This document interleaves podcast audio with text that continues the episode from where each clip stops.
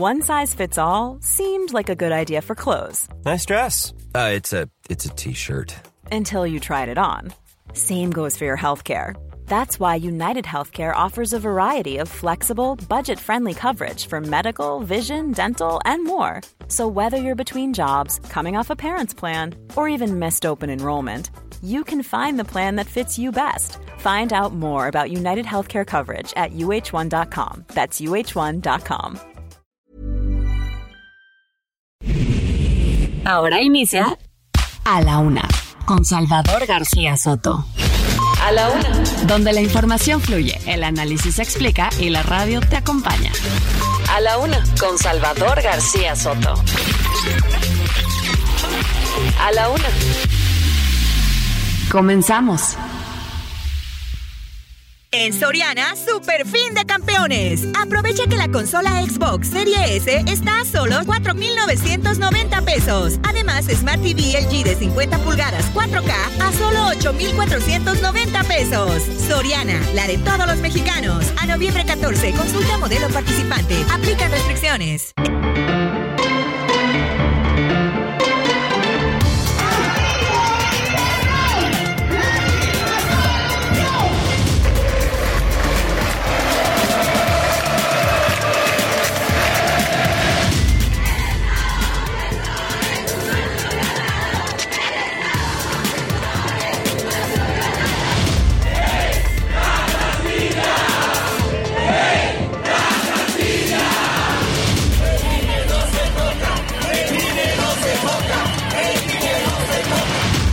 Pretende aparecer en el 2024, yo me le aparezco. Yo le entro también a los chingadazos.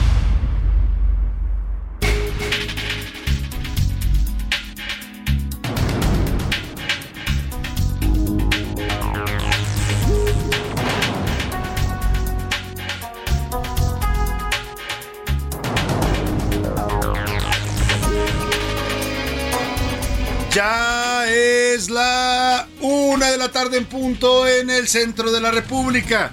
Los saludamos con mucho gusto. Estamos iniciando a esta hora del mediodía a la una este espacio informativo que hacemos para usted todos los días a esta hora del día. Aquí estamos listos para informarle, para entretenerle, para acompañarle en este inicio de su día y en este inicio también de semana. Estamos comenzando la semana por supuesto en este lunes 14 de noviembre.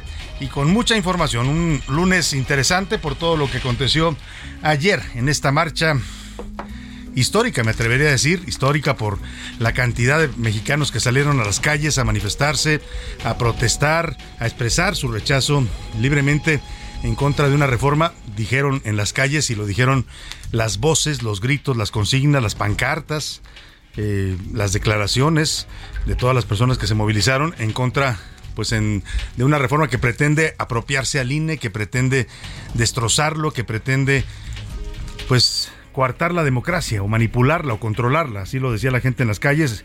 Tuve oportunidad de estar eh, acompañando una de estas marchas allá en la ciudad de Guadalajara, que le mando un saludo a toda la gente que con la que estuvimos compartiendo. Y la verdad es que, bueno, pues hay muchas reacciones, por supuesto, la del presidente López Obrador, que no quiere ver la realidad. Dice, dice el dicho que no hay peor ciego que el que no quiere ver. Y López Obrador y sus seguidores están tratando de minimizar el asunto, diciendo que era poca gente. Dijo Martí Batres que 12 mil, hombre, señor Martí Batres, con razón acabó de político. No, no, no, no se le dan las matemáticas. O sea, hay que ver los números. Hay, hay números en la prensa internacional que están hablando de 200, 250 mil personas solo en la Ciudad de México. Súmele 46 ciudades de la República que salieron a, a, a marchar, a, a, expresarse. O sea, estamos hablando de, de, más de un millón de personas, estimo yo, en toda la República Mexicana. Pero bueno, más allá de las cifras, aquí lo importante es el hecho. Y vamos a estar platicando de este hecho importante, por supuesto, con todas las reacciones, todo lo que ha sucedido después de esta marcha en defensa de la democracia y del INE. Vamos a tener mucha más información, por supuesto, en este lunes iniciando semana, 24 grados centígrados la temperatura. Le saludo con gusto y le deseo que pase, eh, esté teniendo usted un excelente lunes, un buen inicio de semana, que vayan cumpliéndose todos sus objetivos, sus metas, sus tareas para esta semana se le vayan resolviendo satisfactoriamente y si hay problemas, si hay contratiempos, ánimo. Ánimo que nos queda todavía la mitad de este día y lo que sigue y lo que resta de la semana para resolver cualquier situación adversa. Saludo con gusto a toda la gente que me escucha y que nos escucha en este programa en la República Mexicana, a todas las ciudades donde sintonizan el Heraldo Radio, aquí a la Ciudad de México, por supuesto, a toda la megalópolis, también a la zona metropolitana de Monterrey, igualmente que a la zona metropolitana de Guadalajara, a la comarca lagunera, también formada por varios municipios conurbados allá en los estados de Coahuila y Durango, a la gente de Oaxaca capital, a la gente del Istmo de Tehuantepec, también allá en Oaxaca, a la gente de Tampico, Tamaulipas y también su zona conurbada de Altamira, Ciudad Madero y hasta el norte de Veracruz, en donde llega todavía nuestra señal del Heraldo Radio, a Tijuana, Baja California, a Tuxtla Gutiérrez, Chiapas, a Chilpancingo Guerrero, al otro lado del Río Bravo también se escucha la señal del Heraldo Radio y allá mandamos saludos con gusto a cuatro ciudades tejanas, a McAllen y a Brosville, que están en la frontera con México, desde ahí saludamos también a la gente de Matamoros y Reynosa del lado mexicano y más arribita a la gente de San Antonio, Texas y de Huntsville, Texas, ambas nos escuchan a través de las frecuencias de Now Media Radio y también a la gente por supuesto de Chicago, Illinois, también a través de la frecuencia de Now Media Radio llegamos a esta gran ciudad que es la ciudad de Chicago. Muchos temas para compartir y comentar con usted en este inicio de semana. Ya faltan solamente seis días para el Mundial de Qatar. Seis días, ¿eh? ya estamos a nada del Mundial de Fútbol y por supuesto también ya estamos a casi nada de que se acabe el año. Solamente nos quedan 48 días de este 2022. Y éxito, vamos a los temas que le tengo preparados. Éxito total, le tendré todos los detalles de la marcha de este domingo que se llevó a cabo en 46 ciudades de la República Mexicana. Multitudinarios, el, escenario aquí en la Ciudad de México fue impactante la gente que estuvo ahí lo puede dar testimonio, más allá de lo que digan el presidente, lo que digan en el gobierno de la Ciudad de México, lo que digan los propagandistas del régimen, los bots que están descalificando, que fueron muy poquitos, que mire, que digan misa, como dicen por ahí. La realidad es que eh, eh, no lo quieren entender, pero la realidad los va a alcanzar. Simplemente aquí en la Ciudad de México, si uno ve la cantidad de gente que marchó, hay todo un mensaje. ¿eh? Hay todo un mensaje de que esta capital ya no es necesariamente eh, la capital de Morena, como ellos lo consideran, o su bastión más importante, por lo menos no en estos momentos. Hay inconformidad y hay molestia también con el gobierno local y eso se expresó también ayer en las calles. Vamos a tener todos los detalles de esta manifestación multitudinaria en la República Mexicana, así lo está reflejando incluso la prensa internacional. En más allá de nuestras fronteras, este tema también fue noticia y lo vamos a estar comentando. Desdén, como era de esperarse, el presidente López Obrador desdeñó la marcha de este fin de semana, si ya había antes calificado de, de hipócritas, de, clasistas y racistas a los que iban a marchar, pues hoy volvió a tundirles. El presidente no quiere ver lo que sucedió y mire, pues mejor que no lo vea, porque cuando se dé cuenta el golpe le va a llegar sin que se entere. Así lo va a ver el presidente porque hoy y dice pues que fueron muy poquitos, que le echen más ganas, que salgan más a las calles, ¿no? Después de lo que se vio ayer, el presidente sigue retando a la gente. Ese fue su horror, ¿eh? el, el haber atacado a la gente que, pretendía marchar, el haberles llamado clasistas, racistas, corruptos, hipócritas, hizo que más gente saliera a las calles. El fenómeno se debe mucho a la soberbia del presidente López Obrador. Y fuego amigo, el hermano de López Obrador, José Ramiro López Obrador, se aventó durísimo en contra del secretario de Gobernación, Adán Augusto. Le dijo que dejó el estado de Tabasco como si fuera su rancho. Hoy el presidente responde a esto, dice que su hermano no lo representa, ¿no? Que será muy su hermano, pero no lo representa. Bueno, pues así son muchos cuando les conviene, se, pues reivindican a la familia, cuando no les conviene se deslindan, ¿no? Vamos a hablar de este tema. Y cochinotes, la contingencia ambiental aquí en la Ciudad de México continúa. En el último corte de la Comisión Ambiental Metropolitana, los niveles de ozono están por arriba de los 150 puntos por billón, que es lo permitido. Seguimos respirando un aire de mala calidad aquí en la Ciudad de México.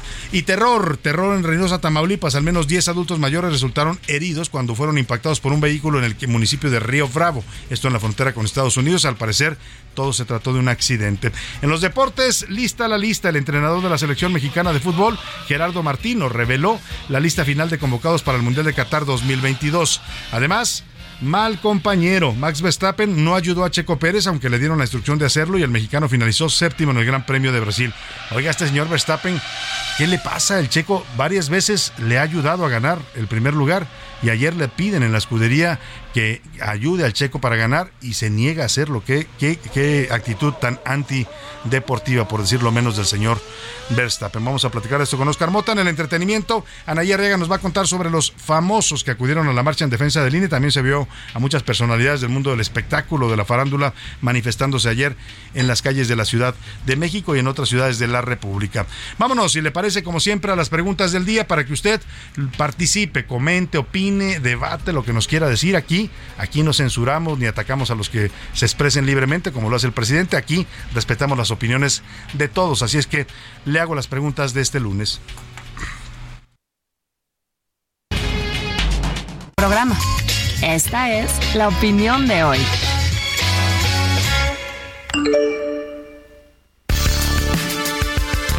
Y en la pregunta del día de este lunes le tengo varios temas para comentar opinar y debatir. El primero de ellos, después de ver la marcha, lo que aconteció ayer y conocer pues todo lo que sucedió en las calles de, al menos 46 ciudades de la República, el gobierno federal y allegados a López Obrador están desdeñando esta marcha. Se empeñan en decir que fueron muy poquitos, que 10, 12 mil. El presidente dijo, ni siquiera se ponen de acuerdo en eso, ¿no? Por lo menos si van a, hacer, hacer este, pues se le van a hacer a los, a los vivos, pues que se pongan de acuerdo, porque el señor Martí Batres dijo 12 mil, el presidente dice 50 mil.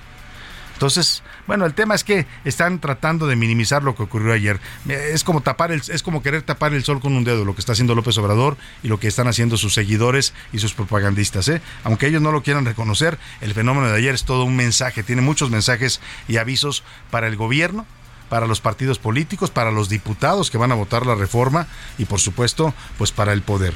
Yo le quiero preguntar, ¿usted cómo califica la marcha de ayer? ¿Qué, qué piensa que fue lo que sucedió? Es un éxito porque cientos de miles salieron y mostraron el poder que tiene la sociedad civil. Estuvo bien, pero no me parece que sea algo tan destacable.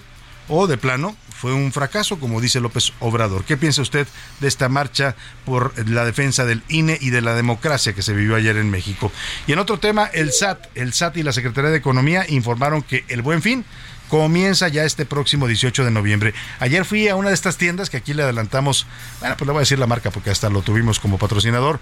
la tienda esta de Sams eh, hizo su buen fin porque ellos no son parte del el acuerdo a, nivel nacional y hicieron el buen, este, semana, este fin de semana su buen fin, ¿no? Ellos le llaman el fin de, ofertas, una cosa así le ponen y estuvieron, tuve oportunidad de ir a una de las tiendas y sí había mucha gente. ¿eh?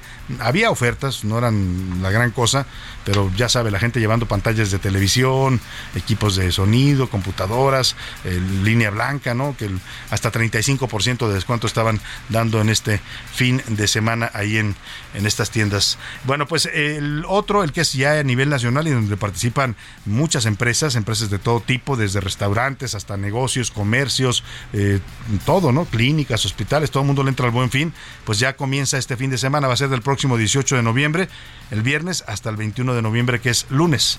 Va a durar cuatro días. Hay descuentos, eh, ahorros, meses sin intereses. Eh, yo le quiero preguntar si usted va a salir a aprovechar el buen fin, si tiene planeado comprar algo y si piensa hacerlo en estos días y pues si tiene la oportunidad de hacerlo también y tiene con qué, ¿verdad? Porque eso es lo primero en estos temas. Le doy opciones para que me conteste, sí, acudiré y compraré en las ofertas, aprovecharé al máximo las ofertas para comprar lo que necesite. No, hay que cuidar el dinero, no pienso tocar mis ahorros y menos endeudarme en estos momentos con las tarjetas que, ojo, el crédito está muy, muy, muy caro, ¿eh? los intereses están subiendo, eso lo hemos reportado aquí, hay que tener mucho cuidado hasta con los meses sin intereses. Y la última opción, de plano, como cantaba el gran Divo de Juárez, no tengo dinero, así apenas puedo pagar mis necesidades, ¿no? Eso del buen fin, pues ahí será para otra ocasión. Ahorita no joven, como dicen por ahí, ¿no? A ver, el, último tema que le pongo sobre la mesa, a seis días de que comience el Mundial, ya se conoce la lista de los jugadores que convocó el Tata Martino, este entrenador argentino de la selección nacional, entre los que están, los que van a Qatar, más está Diego Laines, el Chicharito Hernández, eh, bueno, más bien, discúlpeme, los ausentes, los que no convocó el señor Tata Martino, son Diego Laines, Chicharito y Santiago Jiménez. Hay mucha polémica sobre los que sí convocó. ¿Usted cree que estos nombramientos o que el equipo que va finalmente a Qatar es el adecuado? Le doy opciones para que me conteste. No, el Tata Martino no conoce el fútbol mexicano y no le interesa que México gane. sí, muchos jugadores solo son famosos pero no juegan en realidad, o este será el peor mundial para México. El número para que nos marque 55 18 41 51 99. Ya sabe que nos puede contactar a través de mensajes de texto o de voz. Usted lo decide. Aquí yo lo que le garantizo y le garantizamos todos los que hacemos este espacio es que su opinión siempre va a contar y siempre también la escuchará usted al aire. Y ahora sí, vamos al resumen de noticias porque esto, esto como el lunes y como la semana y casi el buen fin, ya comenzó al alza.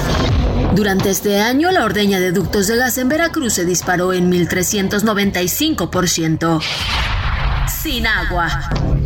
Vecinos de distintas alcaldías denunciaron a través de redes sociales que el servicio de pipas del sistema de aguas de la Ciudad de México ha tardado mucho en responder a sus peticiones. Ciencia. La alemana Bayer comenzó en México las pruebas de siembra de una nueva semilla híbrida de maíz que consume menos agua, da mayor cosecha y es más resistente al cambio climático. Otro más. Tres personas murieron y otras dos resultaron heridas en un tiroteo en un estacionamiento en la Universidad de Virginia, en Estados Unidos. Sentencia. La Corte Revolucionaria iraní sentenció a muerte a un manifestante y a la cárcel a otros cinco, reportó la prensa estatal el domingo en medio de una ola de protestas en ese país.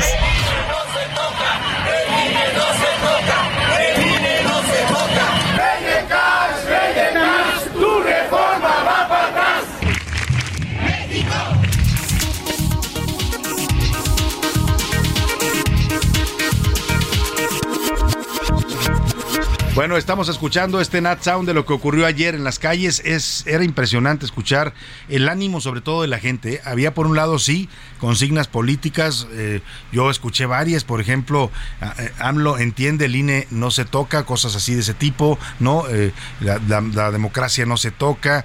En, fin, muchas consignas que tenían que ver con la defensa de este instituto, pero más allá del instituto per se, o sea, más allá de lo que significa la institución, del voto, del voto libre de la democracia, de que no se apropie el gobierno de las elecciones. Leí un cartel muy interesante ahí en Guadalajara que me gustó mucho de un señor que decía, ya pasamos muchos años tratando de arrancarle las casillas al gobierno para ahora regresárselas. No hay retroceso, decía él, no vamos para atrás y no podemos regresarle al gobierno el control de las elecciones, que es en esencia lo que propone esta reforma de López Obrador. ¿eh? Todo lo que diga el presidente y sus seguidores de que no, no quieren desaparecer al INE, que no, ¿cómo creen? No vamos a hacer eso pues mire, que les, que les crea quien no los conozca, ¿no?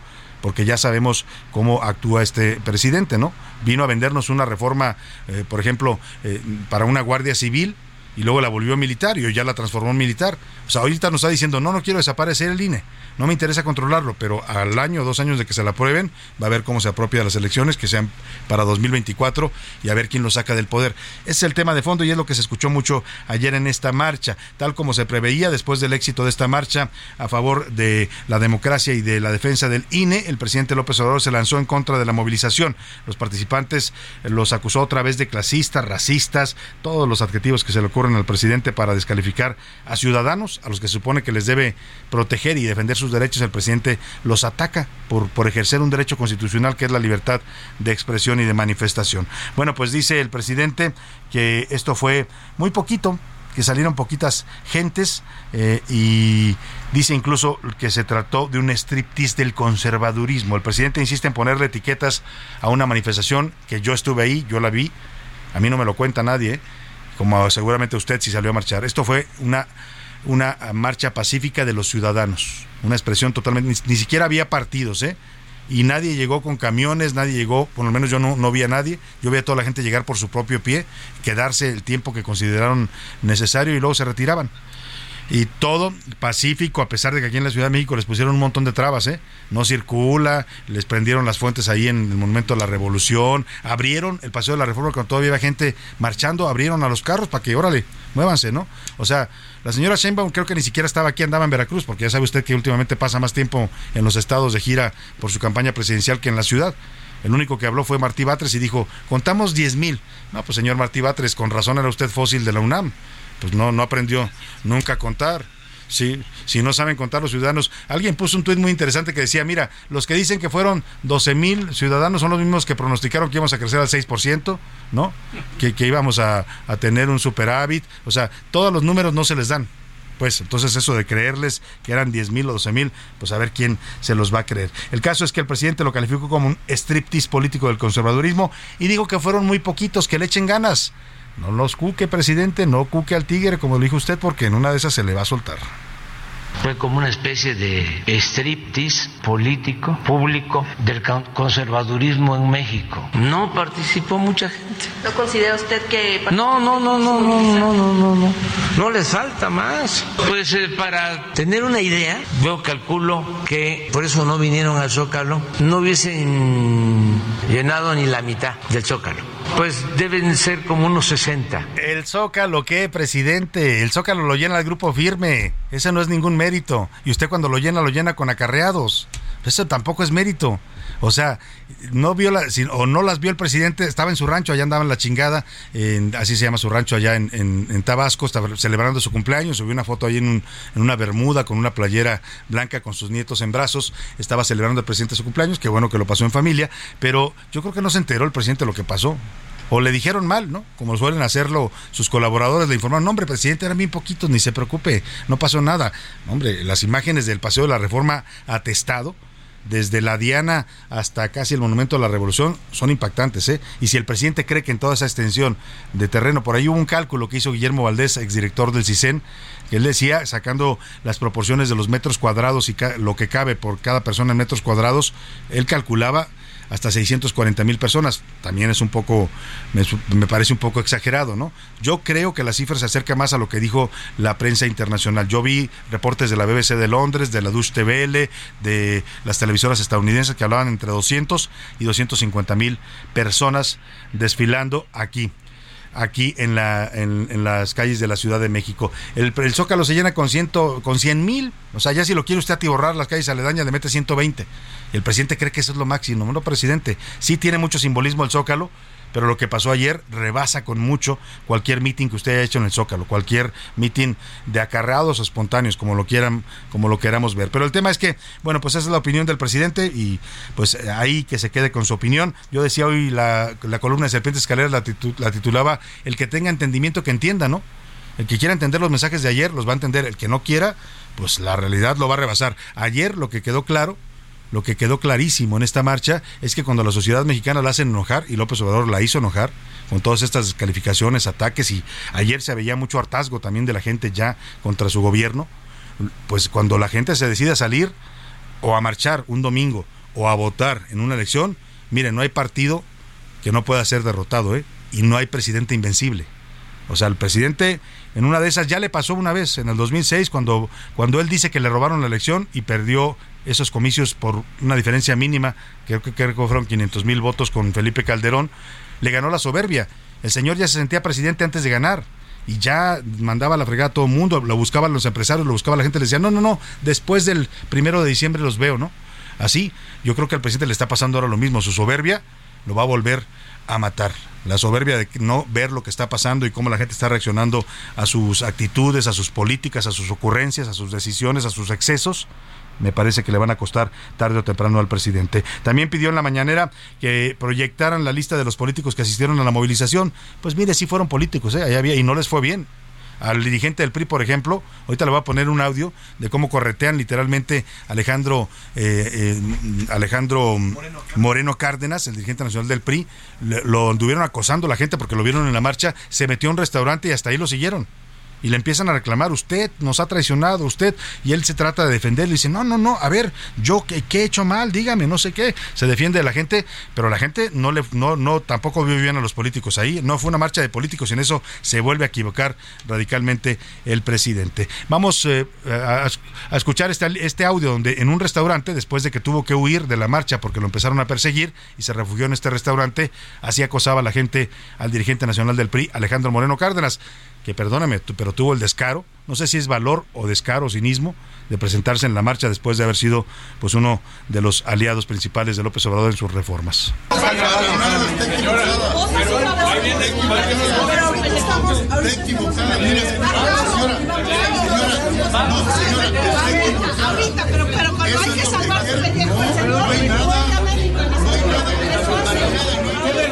Bueno, pues ahí está, le están gritando y él se trata de defender, se levanta y, se hace de palabras con la gente. No le fue nada bien a Alejandro Moreno Cárdenas. Al regresar le voy a hacer la crónica, la crónica de esta marcha. También le contaré cómo se transcurrió en 46 ciudades de la República y también cómo la vieron los medios a nivel internacional, porque esto se volvió noticia en todo el mundo. Pero antes de vámonos a la pausa con música. Inauguramos la semana del flamenco aquí en la Una. El 16 de noviembre se conmemora el Día Internacional del Flamenco y esta es una música que pues es una música muy especial, se canta con el alma, con el sentimiento, con pues con cosas muy profundas. Usted va a escuchar la mejor música de flamenco, vemos flamenco tanto clásico, histórico como como las nuevas tendencias también en esta en esta en este en esta canción, en este género musical. Vámonos con Noches de Bohemia, que Navajita Platea y volvemos con más aquí en A la Una. ¿Cómo arrancarte de mi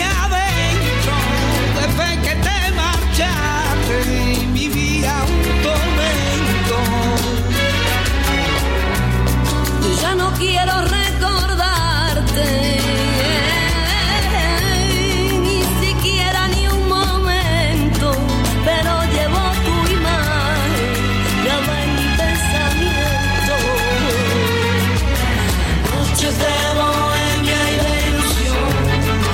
me a la razón. En un momento regresamos. Ya estamos de vuelta en A la Una con Salvador García Soto tu compañía diaria al mediodía. En Soriana, super fin de campeones. Pantalla JBC de 70 pulgadas 4K con Roku TV, 2 HDMI, 1 USB, 12,990. Y Smart TV JBC de 50 pulgadas 4K con Roku TV, 2 HDMI, 1 USB, 6,490. Soriana, la de todos los mexicanos. A noviembre 14, aplica restricciones. Heraldo Televisión, ahora también por Sky HD. Sky HD. Toda la programación de Heraldo Televisión a través del canal 161 de Sky HD. Noticias, deportes, entretenimiento, gastronomía y mucho más. Heraldo Televisión, en todo el país, ahora también por Sky HD.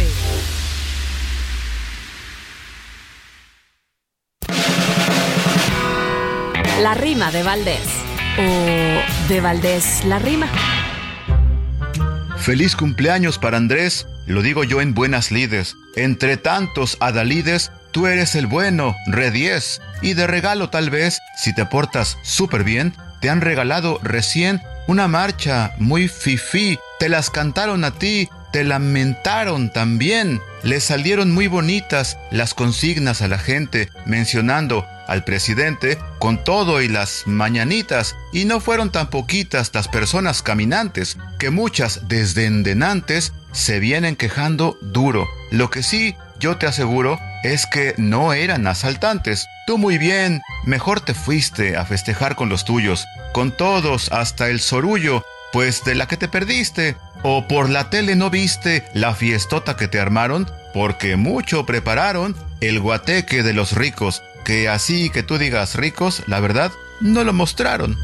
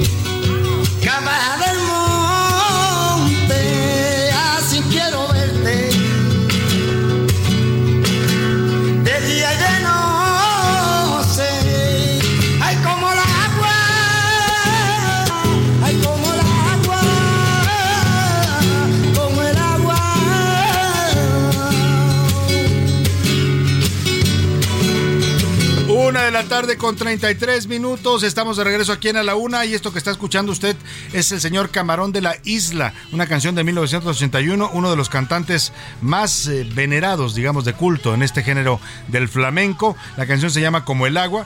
José Monje Cruz, eh, nacido en España en 1950, conocido artísticamente como Camarón de la Isla, está considerado, le decía, uno de los mejores exponentes del género del flamenco en toda la historia. En esta canción habla de la belleza femenina y la compara con el agua, con ese ritmo cadencioso del agua, esa belleza que tiene el agua cuando se mueve, cuando es cristalina, cuando eh, pues corre a través de los ríos, de las fuentes, en fin. De eso habla el camarón de la isla y le decía que esta semana se la vamos a dedicar al género del flamenco porque el 16 de noviembre se conmemora el Día Internacional del Flamenco. Esta fecha busca reconocer y recordar el día exacto en que la UNESCO reconoció a la cultura andaluza como patrimonio de la humanidad en 2010. El flamenco es un arte, además de un género musical donde se conjugan el canto, el toque y el baile de las diferentes culturas que convivieron en Andalucía en el siglo XV, resultado de toda esta fusión de culturas árabes, culturas ibéricas, eh, gitanos, ¿no? Todas estas, todas estas eh, eh, razas que se fueron mezclando y dieron pie a este género y a este arte que es el flamenco. Desde entonces, su estilo único e historia se ha transmitido de generación en generación de forma oral. En el flamenco hay varios tipos de personajes, el cantante o cantaor o cantaora, que por lo general se encuentran sentados y pueden o no estar acompañados de una guitarra española. Están también el bailador o la bailadora, quienes por medio de su cuerpo exteriorizan el sentimiento expresado en la letra y en la voz del cantante. En todo momento, tanto la letra como el baile estará cargada de emociones fuertes, sinceras, palabras sencillas y una expresión única que en conjunto transportarán al espectador hacia otro mundo. ¿eh? Es una, una música que se mete dentro porque viene también desde adentro, de lo profundo del alma, de las entrañas, del corazón, de donde usted la quiere ubicar, el flamenco. Vamos a estar escuchándolo a lo largo de esta semana y por lo pronto hagámoslo en la voz espléndida del señor Camarón de la Isla, como el agua. Quiero verte de día y de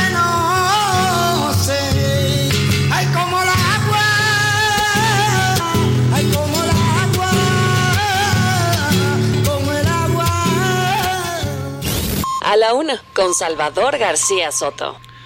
Y vamos ahora sí a la crónica que nos preparó Iván Márquez sobre esta marcha aquí en la Ciudad de México, una marcha multitudinaria, imágenes impresionantes las que tomaban los drones aéreos, en donde se podía ver al Paseo de la Reforma lleno de personas, eh, desde la Diana prácticamente o desde el Ángel, porque el contingente, la convocatoria era en el Ángel, pero llegó tanta gente que alcanzaron a llegar hasta la Diana. Y a partir de ahí era una fila humana impresionante que llegaba hasta el Monumento a la Revolución. Escuchemos esta crónica sobre la marcha en defensa de la democracia y del INE.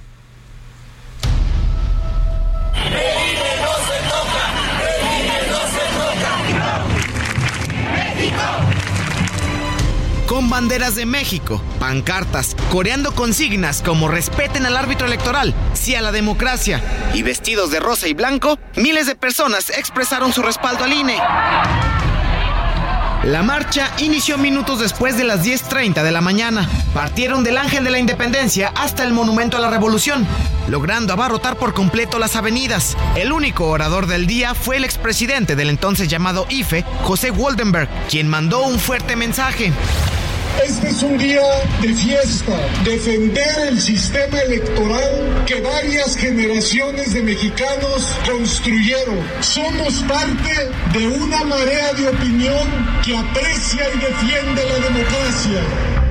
De acuerdo a cifras extraoficiales, participaron más de medio millón de ciudadanos, aunque el secretario de gobierno capitalino Martí Batres reportó solamente 10 mil. Entre los políticos que acudieron se encuentran Miguel Ángel Osorio Chong, Santiago Krill, Marco Cortés, Margarita Zavala, Elbester Gordillo, José Narro Robles, algunos alcaldes y exgobernadores, así como el expresidente Vicente Fox.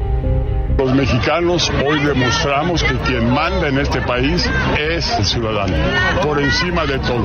Y el ciudadano pide, exige que el INE continúe tal como está. También asistió Alejandro Moreno, dirigente nacional del PRI. Sin embargo, fue cuestionado por su presunta alianza con Morena, razón por la que tuvo que retirarse de la marcha. Ahorita, pero, pero cuando hay que salvar su pellejo, el señor,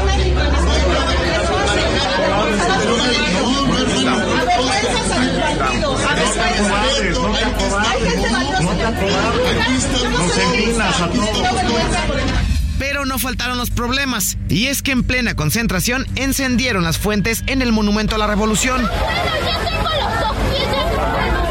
También la diputada morenista Clemente Castañeda confrontó y agredió a los manifestantes.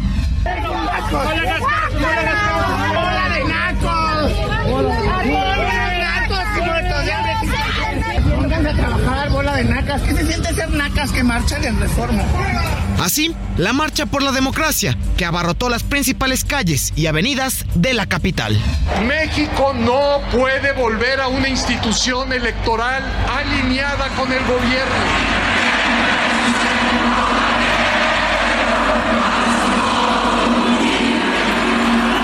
Para la una con Salvador García Soto, Iván Márquez.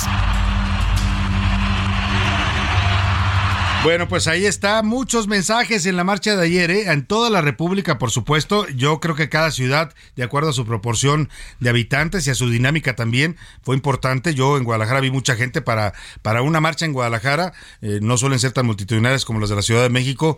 Yo creo que fácil había unos de 15 a 20 mil personas en, que salieron a la calle en Guadalajara, que es mucho para una ciudad como Guadalajara. En Monterrey también era una cosa impresionante, había tomas aéreas de la Macroplaza y de esta calle eh, central de, de, esta zona del centro de Monterrey atestada, eh, igual en Durango, igual en Cancún, en Puerto Vallarta, en Hermosillo, en, o sea, atravesó esta marcha toda la República. ¿eh? Las ciudades más importantes del país tuvieron este tipo de expresiones y manifestaciones, en la mayor parte de los casos espontánea.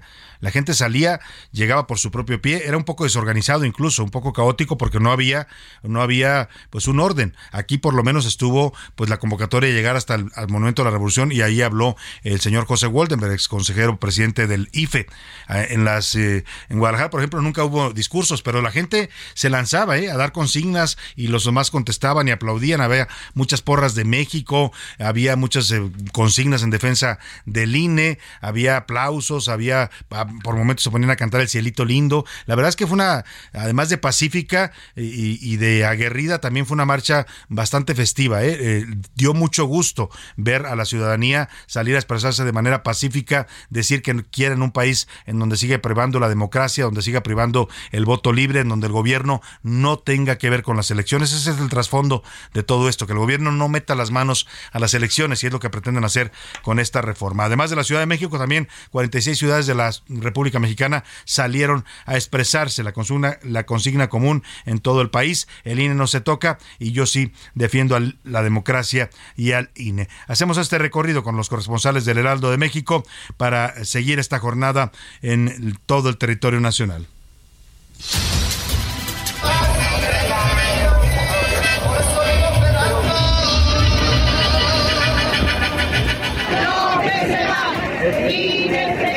Con mariachi y consignas en contra de la reforma al INE, Tapatío se sumaron a la marcha nacional, esto en las inmediaciones de la junta local de este organismo aquí en Guadalajara, que se ubica en la calle Golfo de Cortés e Isabela Católica, justo a unas cuantas cuadras de la emblemática Glorieta Minerva, es en donde a partir de las 10 de la mañana comenzaron a llegar diversas personas, familias e incluso pues eh, académicos, algunos políticos estuvieron ahí presentes, la mayoría portaba playeras en color blanco con leyendas que incluían el INE no se toca.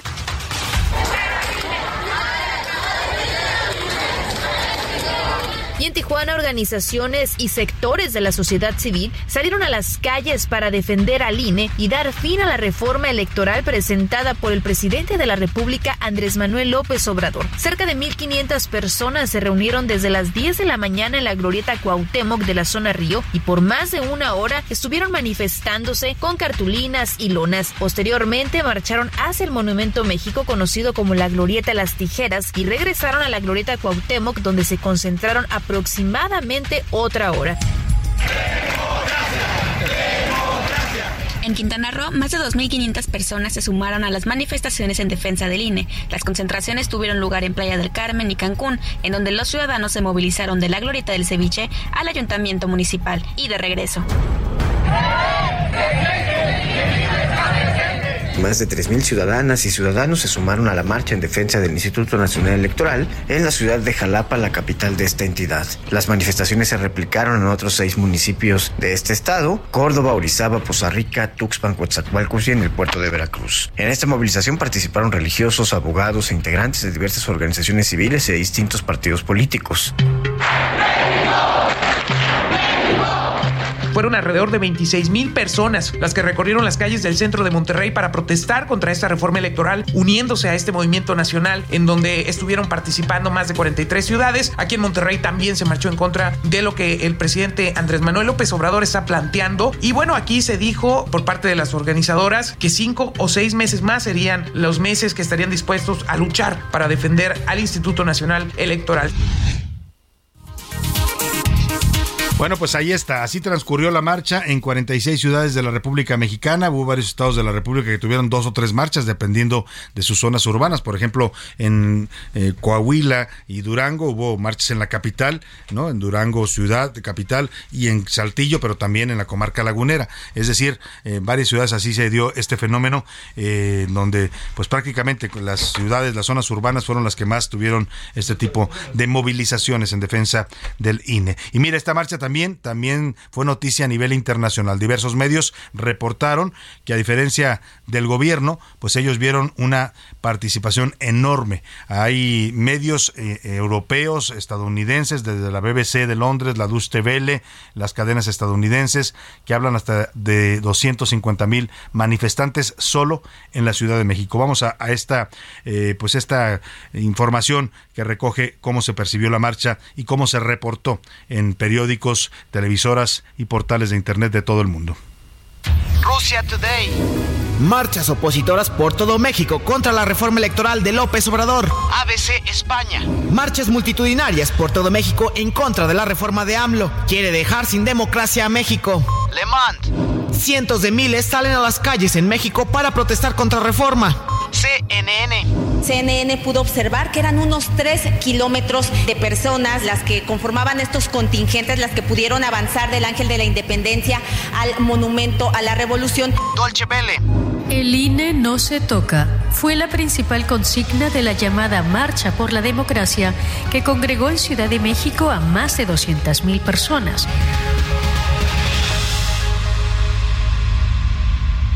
Bueno, pues así, así lo dio a conocer la prensa de todo el mundo, esta marcha multitudinaria, ¿eh? muy distinto de lo que pretenden hacernos creer las autoridades o pretenden manejar como información oficial.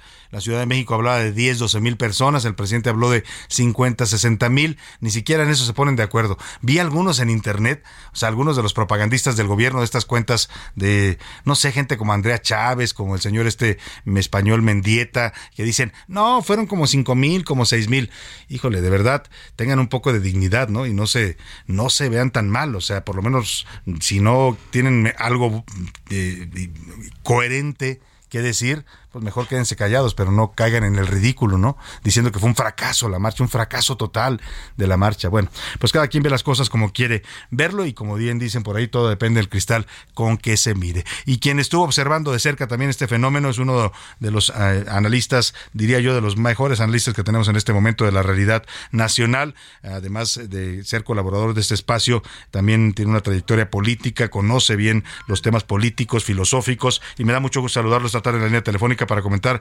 justamente la marcha. Hoy Luis Farías Mackey, usted lo escucha aquí en el Ojo Público todas las semanas, eh, pues habla de un nuevo comienzo, de una especie de despertar ciudadano, lo que se vivió ayer, en medio de un panorama donde pues el presidente se cree invencible, su partido también, y los ciudadanos salieron a decirle no, no al poder absoluto. Luis Farías Mackey, qué gusto saludarte en la línea telefónica. Buenas tardes. Salvador, muy buenas tardes. Buenas tardes a todo el auditorio. Sorry. ¿Cómo, ¿Cómo viste esto que tú llamas un nuevo comienzo? Tú dices que más allá de lo explícito de lo que se ve en estas imágenes aéreas de las multitudes en la Ciudad de México, en varias ciudades de la República, hay, hay mensajes que están detrás de todo esto, Luis. Sí, Salvador. Eh, los procesos sociales eh, son muy difíciles de, leer eh, porque se extienden en el tiempo. La política requiere duración entonces, eh, un evento como el de ayer eh, tiene implícitos eh, y ocultos muchos significados que se van a ir mostrando con el tiempo. Eh, ya están, pero no, no somos nosotros aún capaces de ver. Vimos lo, lo obvio, lo que nuestros ojos están acostumbrados a ver.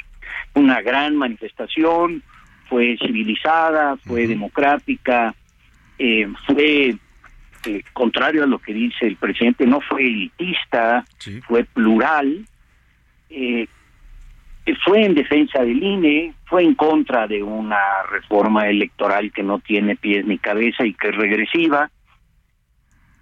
Pero atrás de todo esto hay implícitos, eh, no explícitos, significados que aún no podemos ver.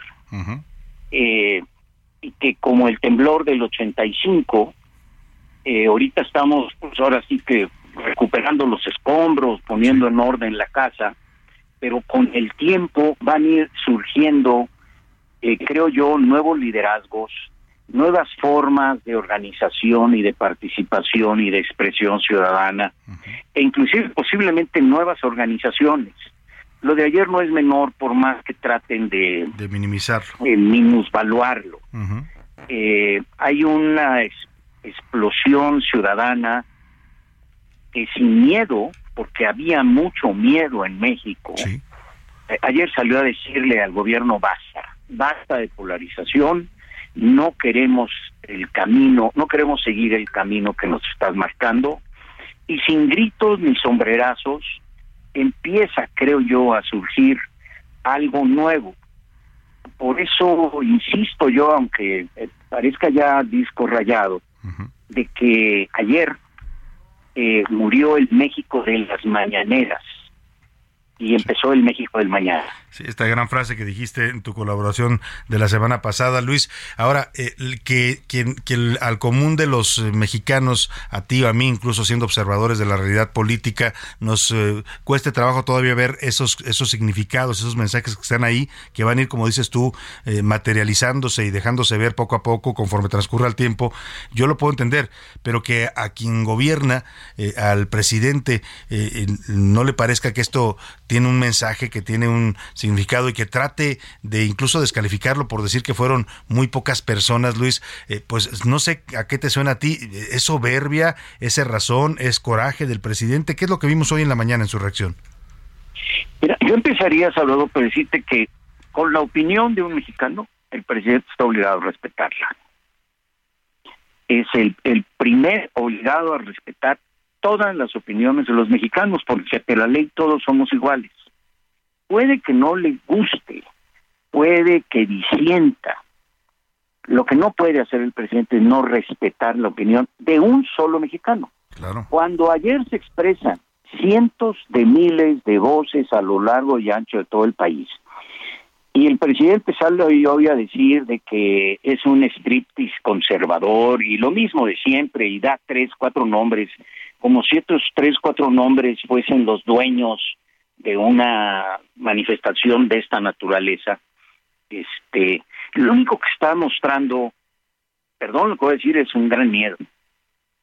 Eh, y yo creo que eh, el presidente está mal asesorado, por lo menos en este caso. Debió de haber un control de daños más inteligente. No lo hubo.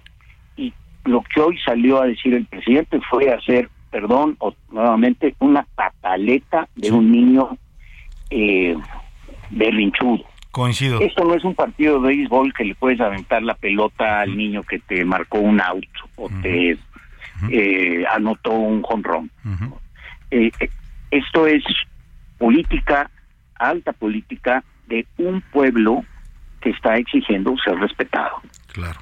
Y lo único que hizo hoy el presidente fue negarle ese respeto elemental al cual está obligado antes que ningún otro mexicano. Me queda un minuto, Luis, te quiero preguntar, eh, aunque la marcha fue a nivel nacional, recorrió la geografía nacional, la República, las principales zonas urbanas, la Ciudad de México es un caso particular. ¿Qué mensaje ves tú en la Ciudad de México para una ciudad en donde además hay una jefa de gobierno, pues que ya la vemos más en toda la República todos los días haciendo, promocionando su imagen, haciendo campaña, que aquí y gobernando la ciudad que debe atender? Yo creo que hay un mensaje muy claro de que ya perdieron la ciudad la, ya perdieron la Ciudad de México. Por eso andan buscando votos en otro lado. Lo de ayer es terrible, es una expresión eh, innegable de que la ciudad ya se cansó de esta izquierda, porque además pues, difícilmente pudiéramos hoy eh, alegar que ellos representan una izquierda o algo parecido a la izquierda en México. eh, deben de estar muy preocupados. Eh, curiosamente, la jefa de gobierno, pues lo único que hizo hoy fue mimetizarse con el presidente, con el presidente y desvaluar, demeritar el eh, ejercicio ciudadano que ayer se dio en su tierra, en donde además pues no estaba porque andaba de Andaba en gira Veracruz. artística en Veracruz. Sí, así es. Pues ahí están los mensajes, los significados, como bien dice Luis, yo coincido con él, hay un despertar ciudadano y ojalá tenga un rumbo certero, un rumbo importante para el futuro y la democracia de este país. Luis Farías Mackay, como siempre, un gusto escucharte, aquí te seguimos escuchando en el Ojo Público. Muchas gracias a Luis, parece que se cortó ya la llamada. Bueno, vámonos a la pausa y esto es Zetangana, uno de los exponentes ya más jóvenes, un- una tendencia más eh, joven del flamenco, que ha tenido un exitazo tremendo con este disco que se llama El Madrileño y la canción se llama Tú me dejaste de querer, es de 2020. Venga. Igual dónde puedes elegir. Algún día dentro de poco me voy a arrepentir de haberte confesado lo que me hace sufrir. ¿Qué toma? Tú me dejaste de querer cuando menos lo esperaba. Cuando más te quería, se te fueron las ganas.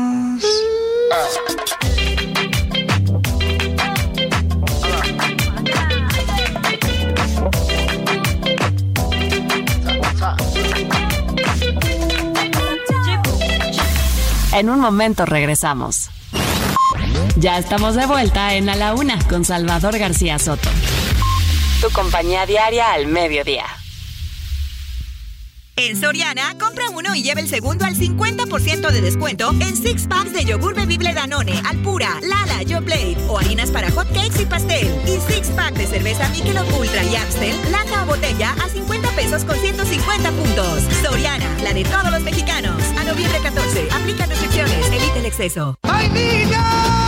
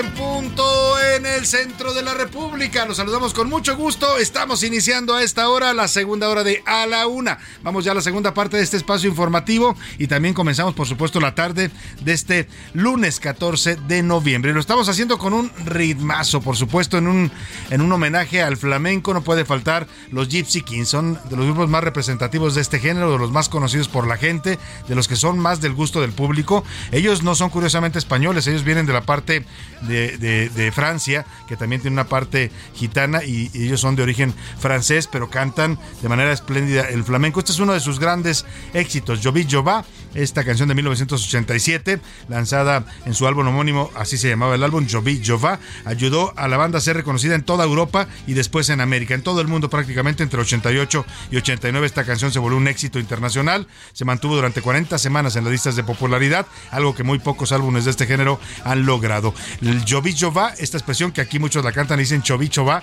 pues mm, dice, se refiere a una joven, eh, digamos, muy guapa y muy coqueta, ¿no? Una chica que está en la plenitud de la edad y que es una mm, joven eh, muy, eh, pues, eso, así, muy simpática, coquete, alegre, a eso se refiere la expresión de Jovichova.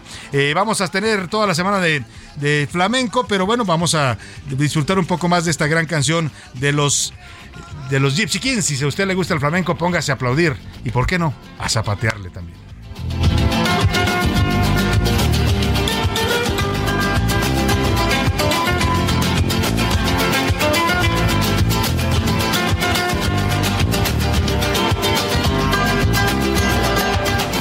Vamos a los temas que tenemos preparados en este lunes. Primero déjeme agradecerle que continúe con nosotros y está escuchándonos desde la una de la tarde que empezamos este espacio. Gracias de verdad por preferir esta opción informativa. Nos da mucho gusto que nos sintonice, que nos deje acompañar en esta parte de su día, que nos deje ser parte de su día a día. Encontré a mucha gente en Guadalajara que nos escucha en el noticiero. Les mando un afectuoso saludo. Gente que nos decían, oiga, siempre lo oigo. Ahí estamos escuchando todo el equipo. Nos mandaron saludos a todos. Así es que, pues vamos a seguir con más en esta segunda hora de A la Una. Vamos a tener información importante.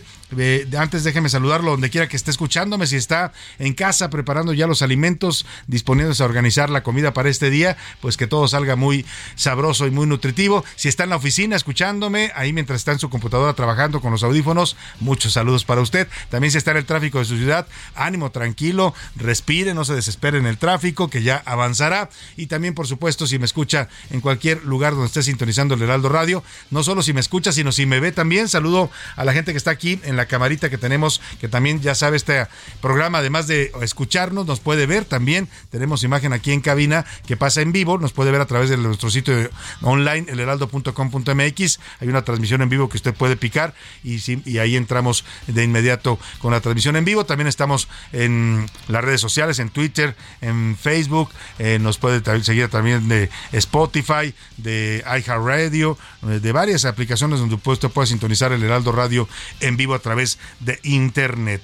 Los temas que le tengo preparados en esta segunda hora son ya 24, 24 adultos mayores que fueron atropellados. Estaban haciendo fila para cobrar su pensión en un módulo del Banco del Bienestar en Río Bravo, Tamaulipas y un sujeto irresponsable llegó y embistió contra estos ancianos. Le voy a dar todo el reporte de esto. Oiga, ¿y qué batallas están haciendo pasar a los adultos mayores para cobrar su pensión? eh? Ahora les cambiaron las tarjetas porque ya no pueden usar la tarjeta que tenían antes. Entonces Banamex los tiene dando vueltas porque dicen que no hay plásticos. El otro día vi un caso de una señora que le hicieron ir al banco en camilla porque no quisieron hacerle el trámite porque ella estaba enferma. Una cosa de verdad impresionante la burocracia que hay de, de, de, de pronto de estos programas del el bienestar. La tarde de este domingo también un juez determinó vincular a proceso a Rautel N por su probable participación en el feminicidio de Ariadna Fernanda, la joven que fue asesinada el pasado 31 de octubre. Le voy a contar sobre el hermano del presidente López Obrador. Dice un, dice un dicho que uno no escoge a los hermanos, le tocan los que le tocan, y al presidente le tocó José Ramiro López Obrador, que se lanzó fuerte contra pues uno de los hombres de confianza de, su hermano al presidente, contra Dan Augusto López, y le dijo que dejó al estado de Tabasco como si fuera su rancho. Se refiere, por supuesto, al paso de Dan Augusto por la gubernatura de Tabasco. Eso y más le tenemos en esta segunda hora de la una, mucho más todavía, pero siempre a esta hora del programa lo más importante es escucharlo a usted, escuchar su voz, sus opiniones, sus comentarios que tienen una parte importante en este programa y para eso ya están conmigo aquí en la mesa y les doy la bienvenida a Laura Mendiola. ¿Cómo estás, Laura? ¿Cómo estás, Salvador? Iniciando la semana Empezando. a mitad de noviembre. Ya, ya. Esto ya, se Oye, está poniendo muy bueno. Ayer estaba yo llegando a un, a un lugar y había mucha gente, pregunté por qué, y era una posada. De una, Preposada. De, una empresa, dices es que ya nos hicieron nuestra posada. Oye, espérate, ¿por qué posadas en 15 de noviembre, no? 14 de noviembre, pero bueno, pues ya empieza eh, el, el- el ambiente navideño, Laura. Sí, llegamos a, a- a mediados de noviembre, a unos días del Buen Fin. Esto ya, ya, ya, ya, ya estamos en la recta final, no hay sin ya, duda no, ya. ya no hay marcha atrás, Ya el no año se nos fue, ¿no? Sí, ya están los, los alumnos este, haciendo eh, sus exámenes ya rumbo a las vacaciones. Sí, ya las vacaciones, ya. en fin. De verdad es que yo hoy, por ejemplo, salí de mi casa y dije, yo ya siento que estoy en diciembre. Ya, ya, por el tráfico está, ya el sí. tráfico está horroroso en la Ciudad de México, ya se siente un tráfico y mira que fue doble no circula. Sí, y mira que hay contingencia, exactamente. O sea, yo hoy ocupé la bici y de verdad es que con todo y bici, Tardaste la calle estaba llegar. saturada. Bueno, pues ya, ya prácticamente estamos entrando a la recta final del año y ojalá y usted haya aprovechado el año, ¿no? Y si no, pues ya vendrá el otro ya. Pues dentro de pronto pues estrenaremos. el- Vaya haciendo sus vaya propósitos, haciendo sus no le vaya a ganar el año. Exactamente. José Luis Sánchez, ¿cómo estás? Bienvenido. Salvador García Soto, ¿cómo estás? Laura Mendiola. Pues sí, espérenme, espérenme. Aquí todavía nos faltan 15 días de este y otros 15 del que Pero viene. oye, se pasan como agua. No, pa- es a que mal ya, paso, ¿no? ¿Qué no hace? todavía traigo el sabor a pan de muerto. Sí, lo y que, ya ¿qué tanto hace que estamos celebrando a los muertos? Y mira, ya. Seguro en a- esa preposada que hablan iban disfrazados porque pues, todavía, todavía era juro Halloween. que era posada. No, no era preposada, era la posada oficial No, de una bueno, no empresa. puedo creerlo. O sea, porque yo vi mucha gente preguntando "Oiga, por qué hay tanta gente. Ah, es que está una empresa de electrónica, no sé qué eran celebrando su posada. Yo, ¿Por?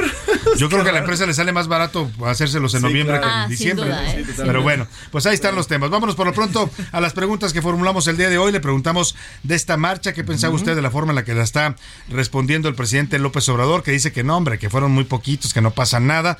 También preguntamos José Luis Sánchez. El SAT y la Secretaría de Economía ya definieron los días en los que se va a ir a cabo Buen este Fin. año el Buen Fin, Salvador, 18 al 21 de noviembre. ¿Tú le vas a entrar o no le vas a entrar al Buen Fin? Híjole, eh, hay que, yo sí, tal vez sí, pero sí hay que guardar el dinero. Está de pensarse, ¿eh? está de pensarse ahorita para comprarse cosas que no sean tan necesarias, porque normalmente, Laura, lo que compra la gente en este buen fin es o pantallas, eh, ¿no? Pantallas planas, o computadoras, o las cosas que. Compra deudas descuento. a largo plazo. Exactamente, hay que tener mucho cuidado porque ahorita no, no es buen momento eh, embarcarse con deudas, ni, ni aunque sean meses sin intereses, porque eh, si usted no maneja bien su crédito, se lo van a comer los intereses. Pero vamos a preguntar en este momento, en este espacio, ¿qué dice el público? Tenemos muchísimos mensajes, Salvador. Están escribiendo bastante. Nos escribe Eduardo Herrera. Excelente inicio de semanas a todos. eh, saludos a todos, este gran equipo, y saludos a ti, Salvador. La marcha de ayer fue un éxito y un aviso al gobierno federal de que el pueblo mexicano ya está harto de su mandato. No somos acarreados y vamos por nuestra propia voluntad. Yo estuve ahí y si es necesario, vamos a volver a salir las veces que seamos llamados. Totalmente, Saludos, yo Salvador. coincido con él. No es lo mismo, Laura, que el presidente llene el zócalo y lo puede llenar cuantas veces quiera porque tiene sus estructuras políticas, ¿no? Que los traen en camiones de todos lados, ya lo hemos visto cómo lo hacen, a que la gente salga de manera espontánea. La verdad fue una convocatoria ciudadana. Yo la Sí. seguí eh, de- de- de- Desde el inicio. desde el inicio. La verdad es que sí, independientemente que hayan ido eh, personajes del mundo político, este sí es, o sea, sí se sintió un llamado ciudadano, pero sí al mundo de la política, sí, porque Sí, al final porque ellos son los que tienen la ¿no? Decisión. opositores. No, son, es, es el llamado es a ellos, porque sí, efectivamente Es- ellos son los que van a, a decidir con su, con su votación si se aprueba o no un reforma Exacto, electoral. lo dices muy bien. El mensaje no solo es para López Obrador, que yo creo que es el mensaje más importante, no tu reforma, no queremos que te metas las manos en las elecciones, no queremos que sigas eh, pretendiendo controlarlo todo en este país, pero también es a los diputados, dices tú bien, de la oposición, para que le midan cómo van a votar, ¿eh? porque lo que decidan, eh, el sentido de su voto va a tener un alto costo político para ellos. Así es. Y mira, tan es así, Salvador, que bien lo decías, y yo estuve ya que estuve ayer por la marcha cuando eh, caminaba Alejandro Moreno Cárdenas, de verdad, es un repudio de la sociedad. Le gritaban en cosas su- feas, a mí ¿no? yo estuve ahí. Lárgate, traidor, le Sí, a mí me consta porque yo, yo veía el pasar, venía un contingente que además venía es protegido por una, unos personajes muy Traía ahí raros. como un grupito de, de, de- de, pues como de golpeadores, Como o sea, de por, sí, si sí. lo molestaba, ¿no? Por cualquier cosa, lo estaban haciendo como una especie de cordón de Sí. seguridad. Vamos a subirte el video en tus redes sociales, Salvador. Se ve como alguien, mucha gente le empieza a gritar, traidor, traidor, Lárgate. traicionero, lárgate de aquí. Y entonces en ese momento estas personas se activan y empiezan a gritar cosas en favor del INE. Pero se ve claramente cómo le gritan para callar a la gente que para está no allá en escuchar. la- Como cuando pasan los informes, ¿no? Que le gritan al presidente, los, los de la, los del gobierno empiezan a gritar Aplausos o empiezan, este es un honor bueno. estar con López Obrador. En fin, así estaba el tema. ¿Y, más mensajes? Sí, buenas tardes, señor García Soto. Me encanta su programa. Espero que le quede bien claro a todo el gabinete y especialmente al señor Andrés Manuel López Obrador que a partir de ahora no nos vamos a dejar. Este es el primer aviso. Cuidado con una nación dolida, engañada y traicionada. Yo voté por él, pero al final me arrepan- me he arrepentido. Y es un Saludos, mensajote, ¿eh? lo que dice el señor es un gran mensaje porque así de soberbio era el PRI en su momento. El PRI pensaba que nadie le podía ganar, ¿te acuerdas, Laura, en el Sí, 2000? claro. Y cuando la gente se decidió a salir a votar en el año 2000, al PRI se fue de, de literalmente a patadas, lo sacamos de los pinos y el presidente cree que él tiene todo el control. Sí, si lo compara con el PAN, el PRI, el PRD, Morena es muy fuerte. Tienen 22 gobernadores, tienen sus estructuras nacionales, tienen los programas del bienestar, pero ante la sociedad, Laura, ante la decisión de la sociedad cuando sale a, la- a votar o a las calles, ahí nadie es invencible. ¿eh? Yo creo que es el mensaje también. Pues e- es un mensaje y, y- y creo que es una sacudida. Sí. ¿No? Es una sacudida a, a- a todos los órdenes de gobierno A todos. con miras de verdad a que nadie es eterno. Exacto. Nadie es Ni eterno. nadie es invencible. Eso de creer que ya está seguro en el poder. Y desafortunadamente Cuidado.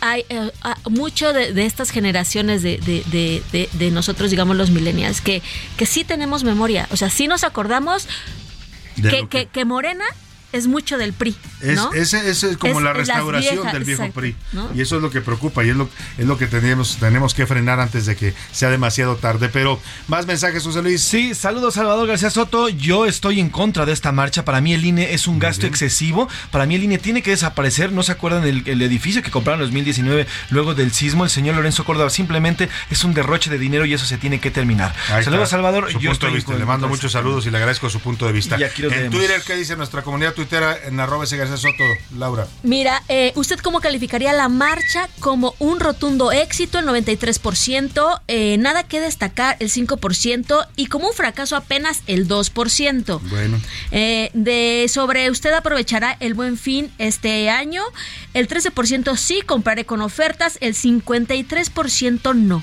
Hay que cuidar el dinero. Mira, hay, hay, eso se llama cuando el consumidor no siente certidumbre o seguridad para comprar. Yo creo que es lo que se está reflejando. ¿no? Y el 33% primero las necesidades. Primero.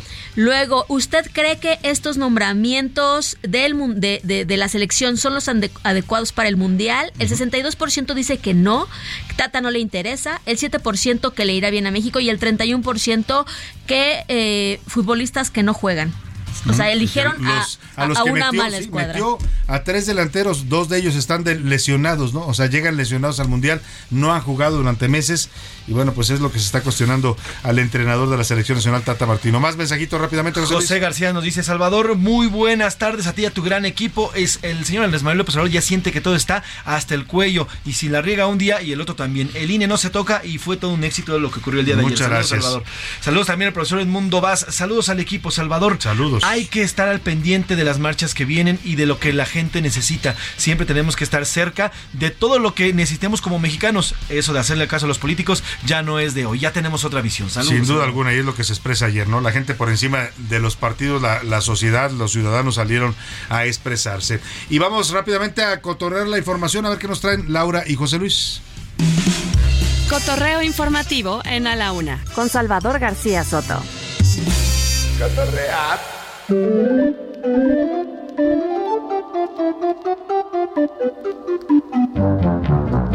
José Luis Sánchez. Salvador García Soto. Vamos a escuchar esto, mi querida Laura, y luego cotorreamos. Peculiar. Murcielaguito, murcielaguito. Si está dormido se ve chiquito.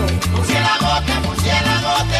Cuando despierta se ve grandote. Estamos, es- estamos escuchando esta, Salvador. Corría el año de- del 2019, cuando una persona, o al menos esa es la teoría que, que se corre y que conocimos, una persona supuestamente habría comido murciélago eh, crudo. En el mercado de En el Wuhan. mercado de Wuhan, allá en China. Y bueno, pues a partir Después de dijeron eso... que no era murciélago, que era pangolín o no sé qué, ¿no? Pero al final la, teoría principal era esa, ¿no? Que era un murciélago y que todo partió a través del murciélago. Y a partir de eso, bueno, se nos vino lo que ya hemos vivido durante estos tres años. Pero ahora en redes sociales está corriendo un video, el cual incluso ya está siendo criticado y además castigado por las mismas redes sociales, tanto. YouTube como Instagram como Facebook. Se trata de la youtuber tailandesa Ponchkan Nok Siruskanka, así se dice. Ponchkan Nok. Ponchkan Nok Siruskanka. Así tal cual se dice. Yo no lo inventé, así se dice en, tailandés. Pero bueno, el chiste es que esta mujer se le ha ocurrido, ¿por qué no?, subir en redes sociales comiendo una sopa de murciélago literalmente ya comía una sopa. Uy, de se le fueron encima todos. Se le fueron encima. Vamos a escuchar parte de lo que dice y ahorita se los traduzco. No sé, no sé tailandés, pero ya lo tengo escrito aquí. Ahora. Y ahora vamos a probar el murciélago ñom chay. Mm, qué rico. Sabe, sabe delicioso. Ahí le está arrancando el, ala, el murciélago dentro de la sopa, la alita la está, la está comiendo, como escuchemos, y dice, qué riquísimo, me encanta esta sopa. O sea, lo hizo también como un acto de provocación, ¿no? Sí, definitivamente. Ahora, el tema aquí es que en Tailandia ya se dieron cuenta de, su, de, ese video y podría pasar cinco años en la cárcel. Ah, sí. Así de plano, porque, Tailandia, porque ya él se convirtió en Tailandia en delito consumir animales de este tipo, precisamente porque provocan cosas como el COVID-19. Exactamente. Claro. Entonces la están acusando de eh, arriesgar la salud a nivel nacional nacional, es decir, todo el país. ¿Así? Por haber comido Podrían este detenerla por andar de graciosa. Podría pasar cinco años en la Bueno, cárcel esta señora. Pues Yun Kan Hong Hong Chung. ¿Cómo se llama? No sé. Ahí te va. Te Hiciste mal en comerte el murciélago. Muy, tú muy mal. Pang Chong Yang, Sik Chung Clan, muy mal por ti. Muy bien. Vámonos con Laura Mendiola. ¿Qué nos traes, Laura? Vamos a escuchar. calladita, pero para el sexo es atrevida. Yo sé marihuana y bebida. Ay, Dios santo, qué, qué música, qué, qué ritmo, Laura. Pues estamos escuchando a Bad Bunny, el Ajá. conejo malo. Porque, ¿qué crees? Fíjate que en Paraguay un loro se hizo viral y no sabes por qué. ¿Por qué? Pues porque estuvo a punto de, de- de- de comerse el boleto por completo para de su dueño para asistir al concierto de Bad Bunny, Ah, que fue el 11 de noviembre. Que son cotizadísimos los boletos de Bad Bunny, ¿eh? Cotizadísimos. Se, se agotaron Sí. en las primeras horas que salieron a la venta en Paraguay para ese concierto. Y resulta que, que- que el joven, el dueño de este loro, llega a su casa y está buscando sus boletos, los deja en la mesa y el loro ya los había hecho totalmente suyos. Publicó en las redes sociales cómo le dejó el loro el boleto. Imagínate, como si... ¿Y se lo irán a valer? pues fíjate que, aunque pudo haber esta historia terminado en tragedia, Ajá.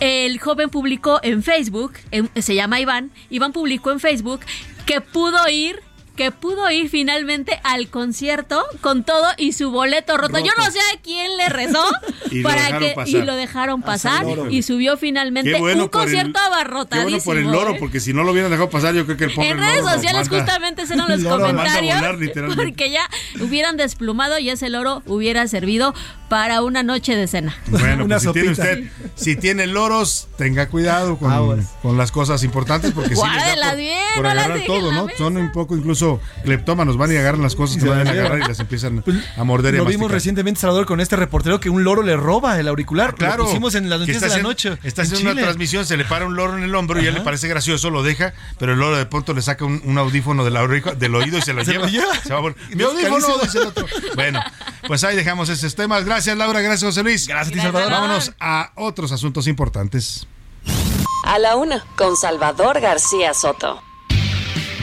Oiga, y vamos a este atropellamiento que le hemos venido contando. Es una escena pues dura porque eh, los adultos mayores, usted sabe que cada, ¿qué van? ¿Cada mes o cada dos meses? Cada dos meses. Cada dos meses acuden a cobrar su pensión, la pensión que les da el gobierno. eh, pues que les damos todos, ¿eh? porque ellos dicen, me la da el presidente, pero no, no se la da el presidente. El presidente nada más hace el trámite de entregarla. Incluso esta pensión ya se entregaba desde Peña Nieto.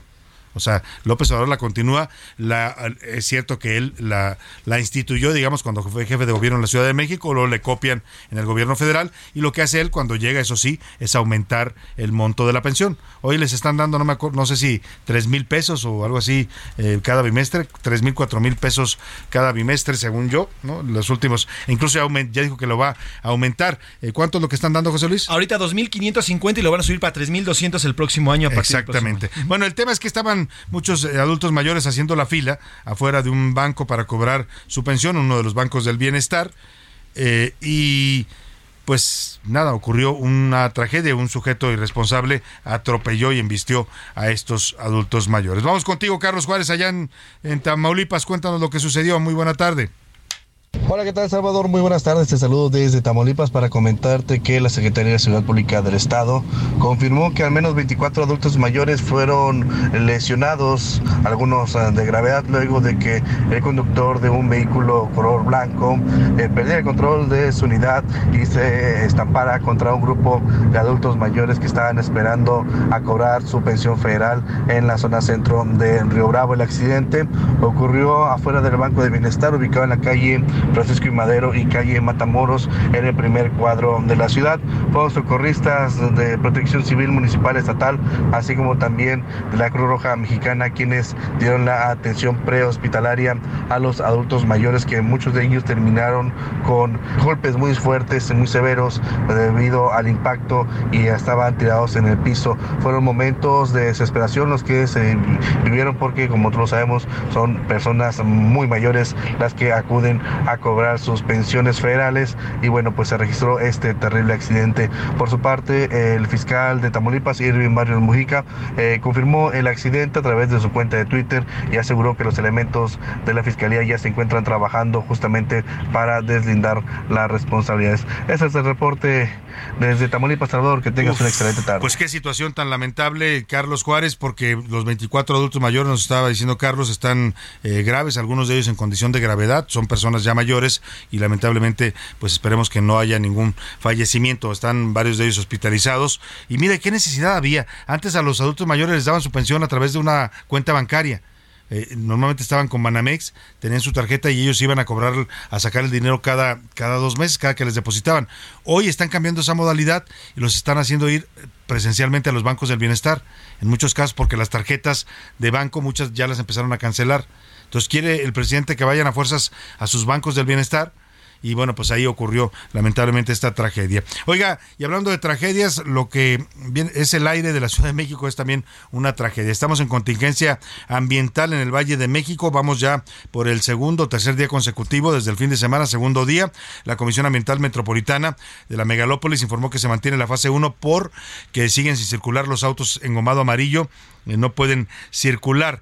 Va a informar hoy eh, de las acciones que se están tomando a cabo. En un rato más, a las 3 de la tarde, hay un reporte para saber si se ha disminuido los índices de contaminación, sobre todo por ozono, o si continúa esta eh, contingencia ambiental para mañana. Eh, por lo pronto, por lo pronto no pueden circular hoy, no, deben estar circulando hologramas con verificación número 2, holograma de verificación 1, que, cuyas placas terminen en 1, 3, 5, 6, 7 y 9, así como aquellos de matrícula que solamente esté conformada por letras, que tengan holograma de verificación 0 y doble 0, engomado amarillo, terminación placa 5 y 6.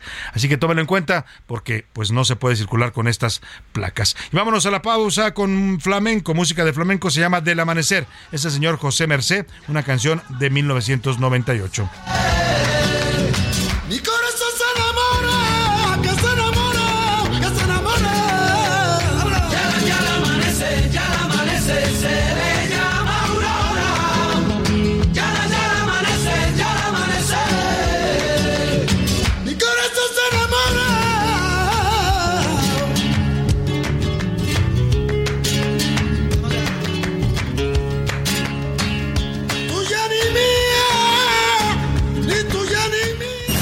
No le cambies. Estás en A la Una con Salvador García Soto.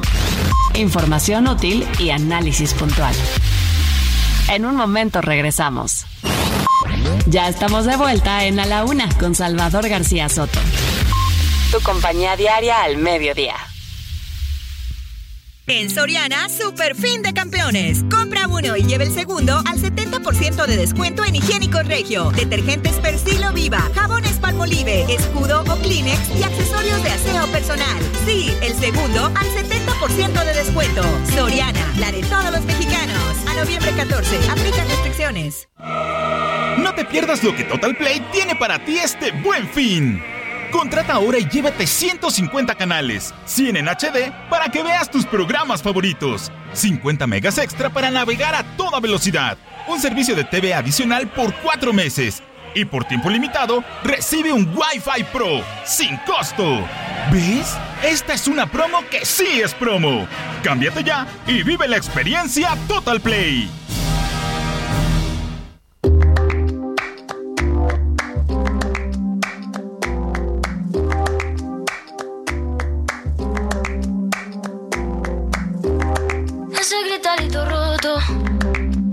Como crujía.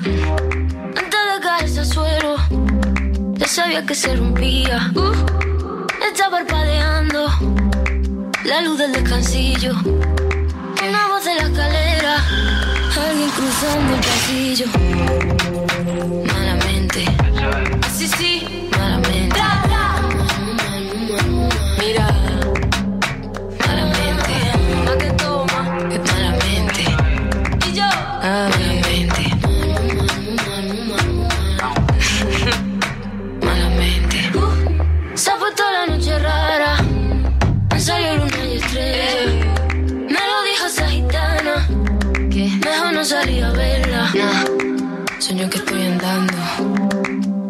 Que estoy andando por un puente que, que la acera. Mira, mira, mira, cuanto más quiero cruzarlo. Va, más se mueve y tambalea. Dos de la tarde con 32 minutos. El flamenco es un género que sigue vivo, muy vivo cada vez más y además también eh, no solo sigue siendo el gusto del público en todo el mundo, sino está evolucionando. Y estos ritmos, por ejemplo, modernos, ya le ponía el caso de Zetangana, que ha sido todo un fenómeno con su disco madrileño, y otra de las jóvenes exponentes de este género y que hoy es además pues una de las figuras mm, internacionales de la música, es compositora, productora, arreglista, ella hace prácticamente todos sus discos, es la señorita Rosalía. La canción se llama Malamente, es un flamenco pues ya mucho más influenciado por ritmos urbanos, electrónicos, pero eso sí con la esencia, que es eh, la cantadora, que es eh, una gran exponente del flamenco, la señora Rosalía. Se trata de esta ruptura sentimental de una relación amorosa, una relación conflictiva y dolorosa, de eso habla la canción, que ella trata de hacerse fuerte para salir de esta relación y finalmente lo consigue. Escuchemos un poco más de Rosalía y Malamente en la Semana del Flamenco aquí en la Una. Más se mueve y tambalea. Malamente. Sí, sí. Malamente. Mira. Malamente. ¿A qué toma? Malamente. Y yo. Malamente. Malamente. A la una. Con Salvador García Soto. El ojo. En A la Una tenemos la visión de los temas que te interesan en voz de personajes de la academia, la política y la sociedad. Hoy escuchamos a Javier Oliva Posada en Poder Nacional. El ojo público. Buenas tardes, Salvador.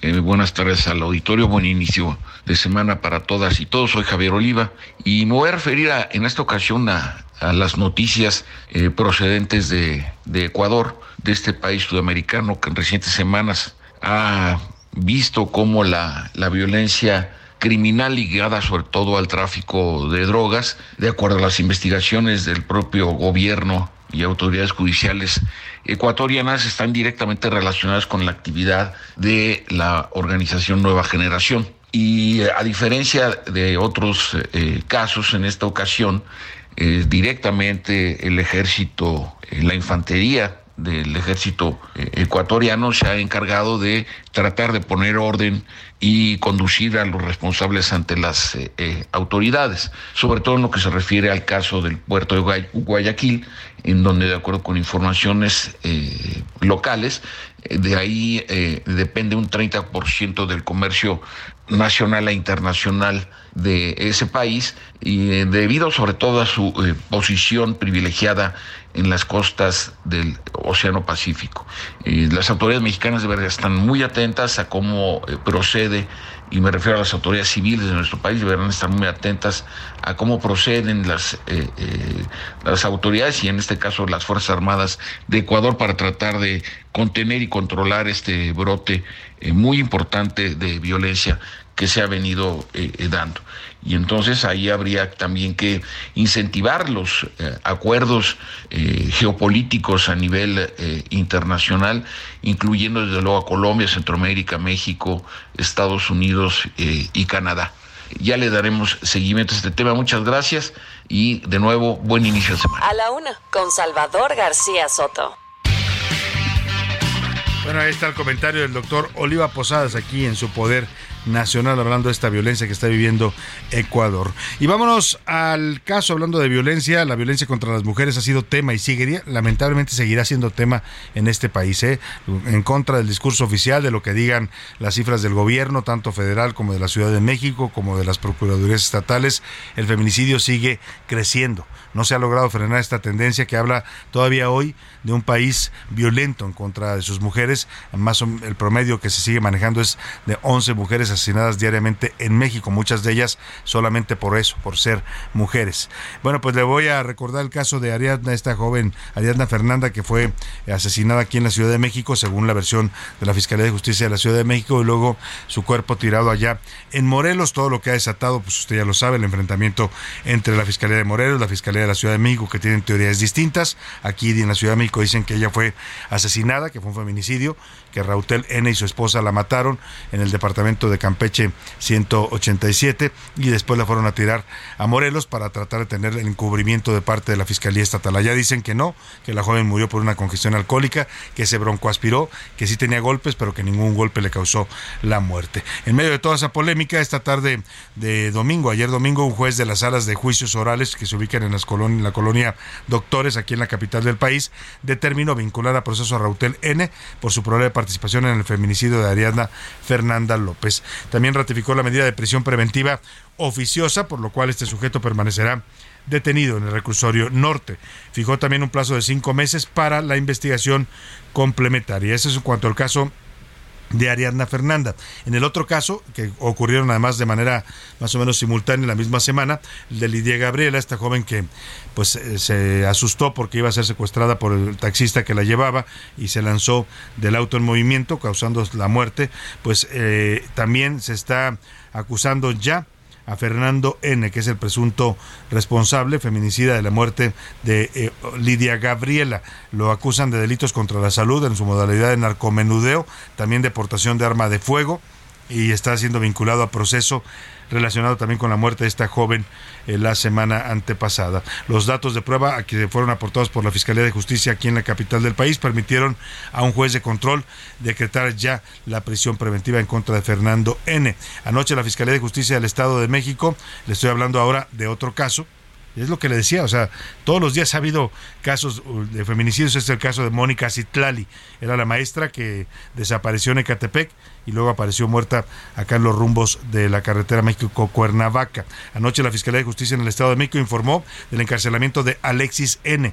y de su madre, María Isabel N. Los dos, su madre y Alexis, se confabularon para secuestrarla y asesinarla. Son los presuntos feminicidas de la maestra de inglés Mónica Citlali, asesinada y localizada sin vida, le decía, aquí en las inmediaciones de la carretera México-Cuernavaca. Se hubo cateos en dos inmuebles ubicados en la colonia Jardines de Morelos, allá en Ecatepec, donde encontraron indicios, así como objetos de la víctima. Es decir, la secuestraron, la tuvieron ahí en esta casa donde vivían y después la asesinaron. Tanto el señor Alexis como su madre fueron detenidos y trasladados al centro penitenciario de eh, social de Ecatepec, donde quedaron a disposición de la autoridad judicial que va a determinar su situación legal. Era el novio de la profesora y fue quien la asesinó con la colaboración de su propia madre. Mientras tanto, hablando de temas de violencia, en Jalisco eh, las cifras de homicidios dolosos están registrando un aumento sostenido. Eh, desde el año 2020 no ha parado la tendencia de homicidios, más allá del discurso oficial, eh, porque en su cuarto informe hace unos días el gobernador eh, Alfaro, Enrique Alfaro de Movimiento Ciudadano, sostenía que había una disminución de estos índices de homicidios, pero los datos oficiales del Secretariado Nacional de Seguridad Pública afirman que de enero a septiembre de este año se registraron 1.320 violen- muertes violentas en Jalisco, en tanto que en 2021, en el mismo periodo, la cifra fue de 1.404. Es decir, que hay un crecimiento de 6.36% en, en relación al año de 2020. Vamos contigo, Francisco Nieto, para que nos expliques estas cifras que contradicen el informe del gobernador Alfaro y que hablan de un incremento de la violencia y de los homicidios dolosos en Jalisco. Te saludo, Paco. Buenas tardes. El estado de Jalisco registra un aumento sostenido de homicidios dolosos desde 2020, pues de enero a septiembre de ese año se registraron 1.320 muertes violentas, en tanto que en 2021, en el mismo periodo, la cifra pasó a 1.404, esto es 6.36% más, mientras que en este año la estadística aumentó 11.47% con 1.565 casos, de acuerdo con información del Secretariado Ejecutivo del Sistema Nacional de Seguridad Pública. Jalisco, gobernado por el emesista Enrique Alfaro, está ubicado en los primeros seis estados con más homicidios dolosos, es decir, es una entidad prioritaria para el gobierno federal en materia de seguridad, pues de 2020 a septiembre de 2022, este tipo de delitos del fuero común aumentó 18.56%. Estas cifras se dan en el marco de enfrentamientos a plena luz del día entre bandas del crimen organizado, tanto en la zona metropolitana de la capital jalisciense y en los lugares turísticos de Vallarta, así como de señalamientos de componendas con integrantes de la delincuencia. En el análisis a detalle de la inseguridad de Jalisco destaca Guadalajara con 189 homicidios dolosos de enero a septiembre de 2022. De hecho, la capital tapatía está en el séptimo sitio de las 50 ciudades prioritarias del gobierno federal, es decir, a las que se les pone más atención por sus altos niveles de violencia. Le sigue el municipio de San Pedro Tlaquepaque con 202 homicidios dolosos en el mismo periodo. Este sitio turístico está en el lugar 15 de los 50 municipios prioritarios del gobierno federal. Tlajomulco de Zúñiga es el tercer ayuntamiento de Jalisco con más homicidios dolosos, con 200 muertes violentas de enero a septiembre de 2022. El mismo periodo del año anterior fueron 197. Este municipio está en el lugar 17 de los 50 sitios prioritarios. Heraldo Media Group. Bueno, pues ahí está este dato importante que hoy se maneja, por cierto, en las ocho columnas de El Heraldo, del Heraldo de México, en su edición impresa. También puede ver esta nota completa de nuestro jefe de, de la sección nacional, Francisco Nieto, en, en elheraldo.com.mx. Ahí están las cifras de homicidios dolosos en Jalisco. Oiga, y ya comienza el buen fin. Bueno, este viernes arranca ya el buen fin de este año. Es, un, es el indicativo de lo que decíamos hace rato, que ya estamos en la recta final del año. Cuando se habla de buen fin, se habla ya pues de empezar a preparar las compras decembrinas. Mucha gente aprovecha este fin de semana de promociones, de descuentos eh, para pues adquirir algunos eh, enseres domésticos, sobre todo pantallas, eh, equipos de, de, cómputo. Lo que más eh, busca la gente en este buen fin es eso, pero hay de todo, ¿eh? Hay hasta restaurantes que ponen un descuento atractivo para sus comensales, hasta comercios pequeños que se suman también a este buen fin y dan buenos descuentos. Va a ser del 18 al 22 de noviembre, se confirmó el día de hoy, de acuerdo con la Concanaco Servitur, esperan ventas por 195 mil millones de dólares. Los productos más demandados, según el comportamiento histórico de este buen fin, son la ropa, el calzado, las pantallas, les decía, las pantallas planas, las computadoras, los celulares. Pero para hablar más del tema de esta edición del Buen Fin que comienza ya el próximo viernes, saludo con gusto en la línea al licenciado Manuel Cardona, director de Relaciones con Gobierno de la Asociación Nacional de Tiendas de Autoservicio y Departamentales, la ANTAD. Don Manuel, ¿cómo está? Qué gusto saludarlo. Muy buenas tardes. ¿Qué tal? Muy buenas tardes, Salvador, a ti, a todo tu auditorio, a la orden. Oiga, pues qué novedades vamos a ver en este buen fin, cómo vienen los descuentos para que la gente pues aproveche esta temporada y vaya adelantando sus compras decembrinas.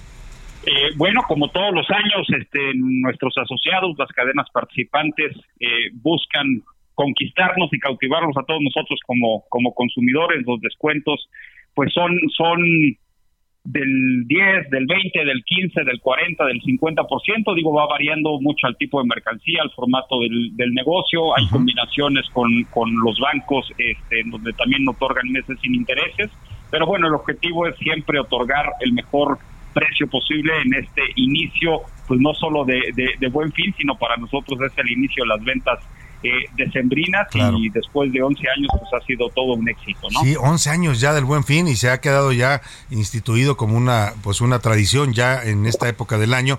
Ahora, don Manuel, eh, eh, eh, sabemos que la, la economía del país no está pasando por su mejor momento. Eh, vemos también cautela en los consumidores. ¿Qué tanto piensan que esto impacte al, al Buen Fin o creen que aún con eso se va a cumplir esta meta de, de ventas que están planteándose en 195 mil millones de pesos? Bueno, este, los 195 mil millones de pesos eh, tiene una base. El año pasado, 2021, fueron 192 mil, pero hay que recordar que fueron seis días, eh, siete días de, de Claro, campaña. Este fue más año largo, ¿no? regresamos, Exacto, regresamos a lo que fue hace dos años, en el eh, 2019, en donde en ese entonces se alcanzaron 115 mil millones de pesos. Entonces, eh, definitivamente sí esperamos que se va a, a lograr mayor venta que en ese 2019, no necesariamente eh, superior al año pasado por un tema netamente de días. No es lo mismo vender cuatro días a vender a vender siete, Sí, tres claro. días son es un mundo de tiempo. Entonces, lo que sí estamos cierto es que va a ser un gran buen fin y que seguramente habrá un aumento entre el 8 y 10% de esa cifra del 2019. Ahora, ¿el número de comercios participantes es el mismo o se, se van sumando en cada edición, en esta, no sé, eh, más eh, nuevos, nuevos comercios que le entran a este tema del buen fin? No, se van sumando y, y apuntabas este, ahorita en, en la introducción eh, algo muy cierto, ¿no?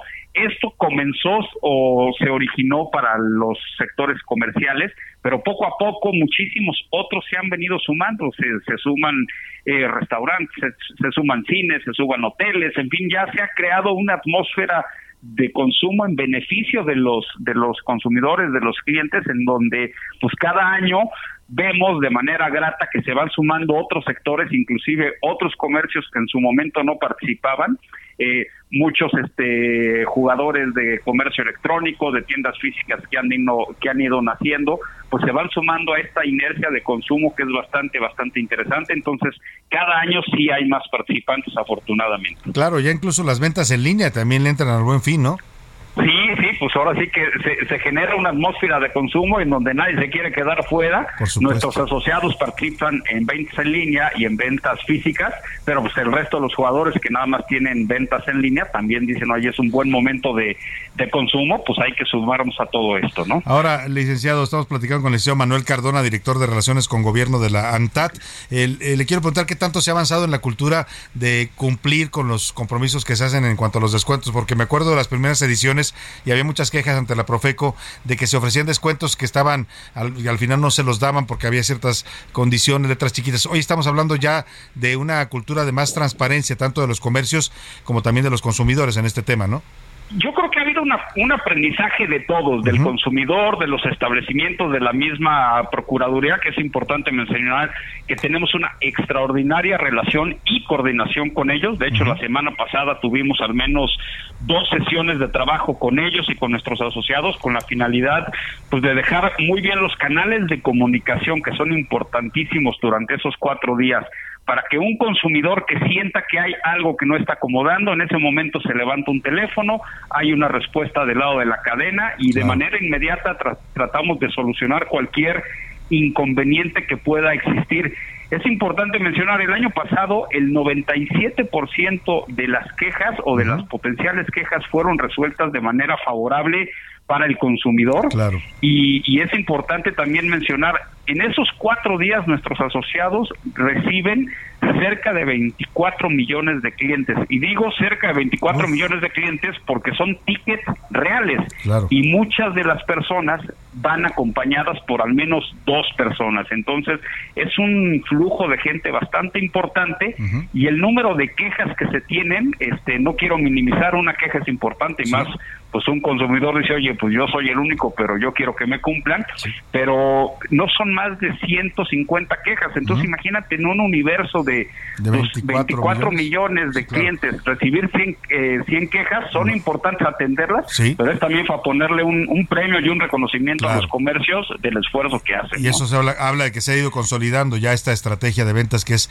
el buen fin y para la gente pues una oportunidad de hacer compras a buenos precios, con buenos descuentos. Así es que pues prepárese para el buen fin. Si usted tiene por ahí algún pendiente que comprar, este es el momento indicado a partir del viernes 18 al 22, al lunes 22 de noviembre. Vamos a estar pendientes del desempeño del buen fin y le, le estaremos consultando si nos lo permite, don Manuel.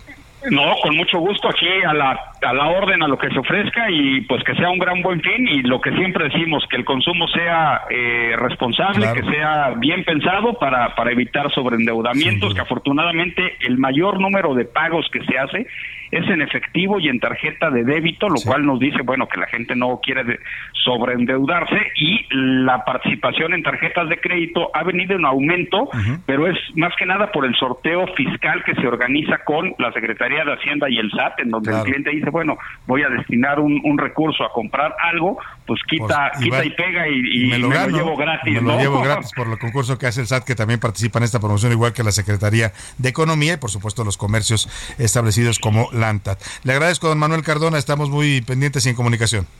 Saludos. Muy buena tarde. Ahí está. Pues si usted tiene algo que comprar y tiene con qué, pues hágalo, pero hágalo, como dice bien don Manuel Cardona, responsablemente y con cuidado. No se embarque, no se sobreendeude y compre responsable e inteligentemente. Vámonos a la rola de la semana con los corredores de San Lázaro, Pepe Navarro y el maestro Enrique Canales que le cantan sus mañanitas al presidente López Obrador. Fue su cumpleaños ayer, cumplió 69 años, pero también le cantan y le recuerdan que miles, miles, cientos de miles de mexicanos salieron a las calles para protestar en contra de su reforma electoral.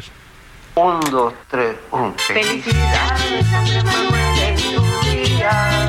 Que los pases con tanta alegría. Muchos años de paz y armonía. Qué linda está la mañana a ir a manifestarme Salimos todos con gusto a gritar no a la gandalle. Marcharon muchas personas por toditas las ciudades. Todos por la democracia a gritar no a la gandalle. Y a todos van saliendo, esa fuerza sí se vio. Y fue por la democracia que México marchó.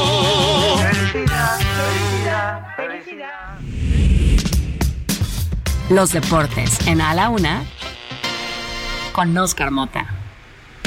Oscar Mota, buenas tardes, buen lunes. Mi querido Salvador García Soto, amigas y amigos, hoy un gran día para ganar. Lista la lista. A ver, vamos a escuchar. Les voy a, tomar dictado, les voy a dictar lo que ya son los jugadores que estarán compitiendo y defendiendo la playera nacional para el próximo Mundial de Qatar, donde por cierto México debuta pues ya prácticamente el próximo martes, de mañana en 8 a las 10 de la mañana contra el equipo de Polonia. Pongan atención, vamos ahí. Luis Chávez, Gerardo Arteaga, Roberto Alvarado, Uriel Antuna, Rogelio Funes Mori, Alexis Vega, Héctor Herrera, Néstor Araujo, Kevin Álvarez, Johan Vázquez, Andrés Guardado, Guillermo Ochoa, Raúl Jiménez, Alfredo Talavera, Rodolfo Cota, Orbelín Pineda, Jorge Sánchez, Edson Álvarez, Irving El Lozano, César Montes, Héctor Moreno, Eric Gutiérrez, Carlos Rodríguez, Luis Romo, Henry Martín y finalmente Jesús Gallardo. Eh, las sorpresas, querido Salvador, sería eh, fuera Diego Laines y fuera eh, el hijo de Cristian Jiménez, el Chaquito Jiménez,